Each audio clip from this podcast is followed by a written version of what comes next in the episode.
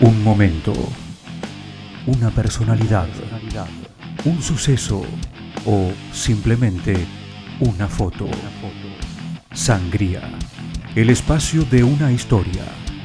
Una producción especial de los alumnos del Círculo de Periodistas Deportivos.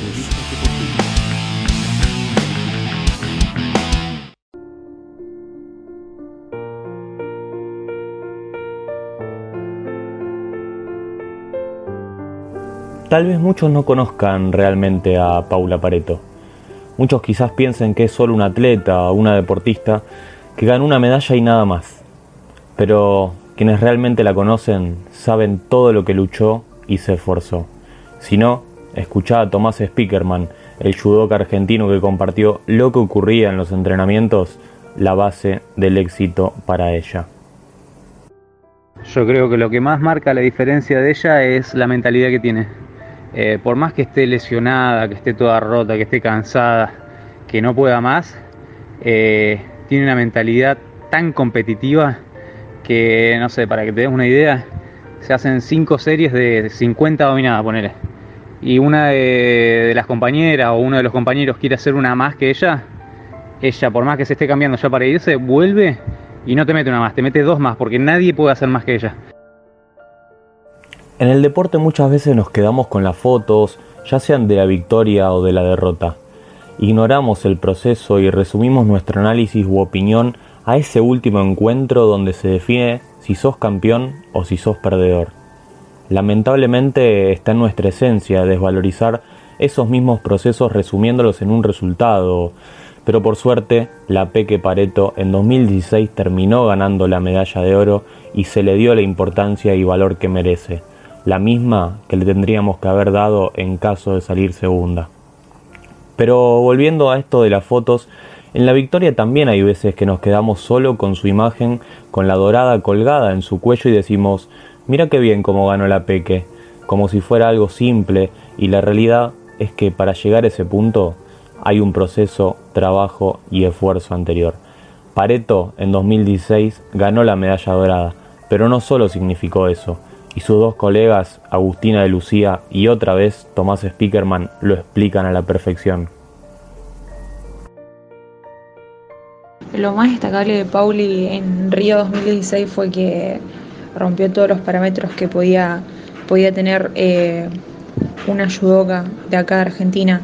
Eh, casi siempre es como que las limitaciones se la pone uno y ella es como que rompió todo eso, pudo, pudo pasar todas esas cosas que son, que son horribles para, cualquier deportista. Dentro de ese mismo año, eh, además de los resultados que Pablo iba teniendo torneo a torneo, eh, dentro de ese proceso todos estábamos segurísimos, o sea, del equipo nadie tenía ninguna duda de que ella iba a ser la, la nueva campeona panamericana. Después, obviamente, en los Juegos hizo un torneo eh, increíble y, logró colgarse la medalla. Pero lo que yo más destaco de ella es el proceso previo, como te conté, eh, todo lo que hicimos y la cabeza, la mentalidad que ella tenía, en todo momento estaba segura de sí misma, nunca dudó de ella y como nosotros la veíamos tan segura, nunca nos hizo dudar a nosotros de, de ella misma. Y ahí está, porque la Peque no ganó el oro el 6 de agosto de 2016, sino que comenzó a hacerlo a los nueve años, cuando empezó a hacer judo casi accidentalmente por el simple hecho de acompañar a su hermano menor al club, ya que su padre quería que haga judo para aprender a defenderse. Empezó a ganarlo cuando dedicó gran parte de su vida al deporte que amaba, cuando sacaba fuerzas para estudiar y entrenar en simultáneo sin resignar ninguna de las dos responsabilidades. Empezó a ganarla también cuando terminó el secundario, y ya participando en torneos internacionales siguió su sueño de estudiar medicina. En que son muchos años de trabajo, eh, mucha gente que, está atrás de esto, un equipo muy grande y toda esta gente que vino que la verdad que, perdón, pero me emociona.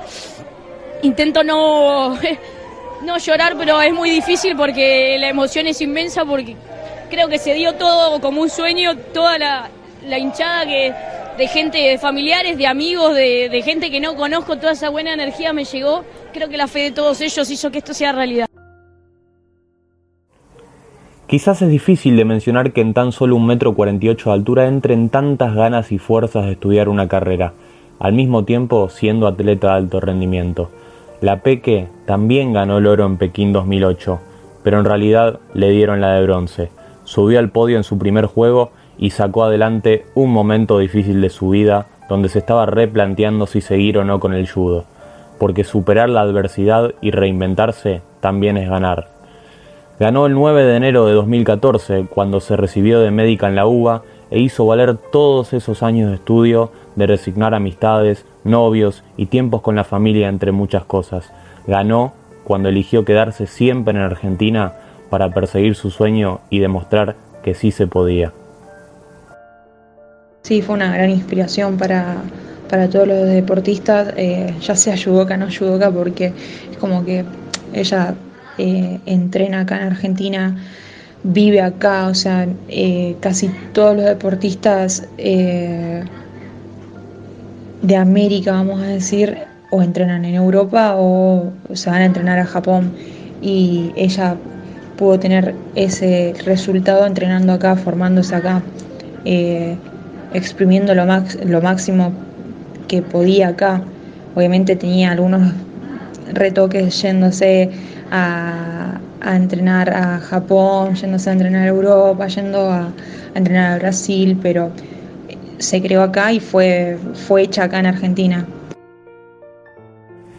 Ganó el oro cuando puso la bandera argentina en lo más alto de Río y convirtiéndose así en la primer mujer del país en ganar una medalla de ese estilo. Pero es importante dimensionar que atrás de eso hubo esfuerzo, hubo dedicación y por sobre todas las cosas, trabajo. Porque ella misma se define. Yo no soy ni una superdotada en el estudio, ni una superdotada en el deporte. Ninguna de las dos. Pero sí me sentaba horas a estudiar y sí me puse horas a entrenar. Horas extras de entrenamiento y horas extras de estudio. Su mentalidad no pasa desapercibida, ni por quienes comparten con ella.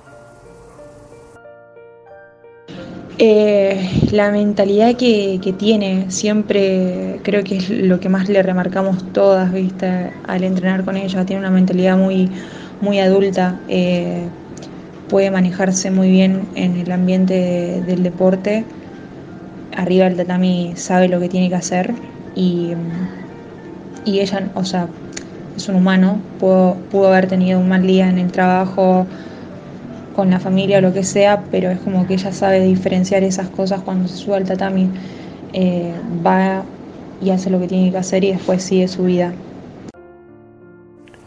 Entonces es fundamental destacar lo que hay detrás de la foto, porque hay planificación, cuando Paula en noviembre o diciembre organizaba todas las materias y eventos deportivos del año para poder cumplir con todo, porque hay disciplina cuando se levantaba horario para estudiar o entrenar, se cuidaba con las comidas y las horas de sueño, porque también hay sacrificio cuando no puedes participar de reuniones familiares o con tus amigos por perseguir ese sueño que tanta hambre te da. Creo que la clave es esa, encontrar lo que a uno le gusta y obviamente todo tiene un esfuerzo de por medio. A nadie le gusta levantarse a las 6 de la mañana, o sea, es como eso es lógico, pero eh, cuando me preguntan ¿y cómo haces? No lo pienso, me levanto cuando llegan las 10 de la noche me acuesto digo, bueno, tengo el día cumplido, hice todo lo que tenía que hacer y así después también cuando llega el momento, por ejemplo, de una competencia y me va bien, sé que fue porque hice las cosas bien y cuando llega el momento de un examen y me va bien o, digo, bueno, hoy soy médica, estoy a punto también de recibirme en, en la especialidad de traumatología, es porque hice ese esfuerzo. La Peque es gigante, la Peque es nuestra y es importante conocer los esfuerzos y las historias detrás de las imágenes para valorar el esfuerzo y tomar el ejemplo.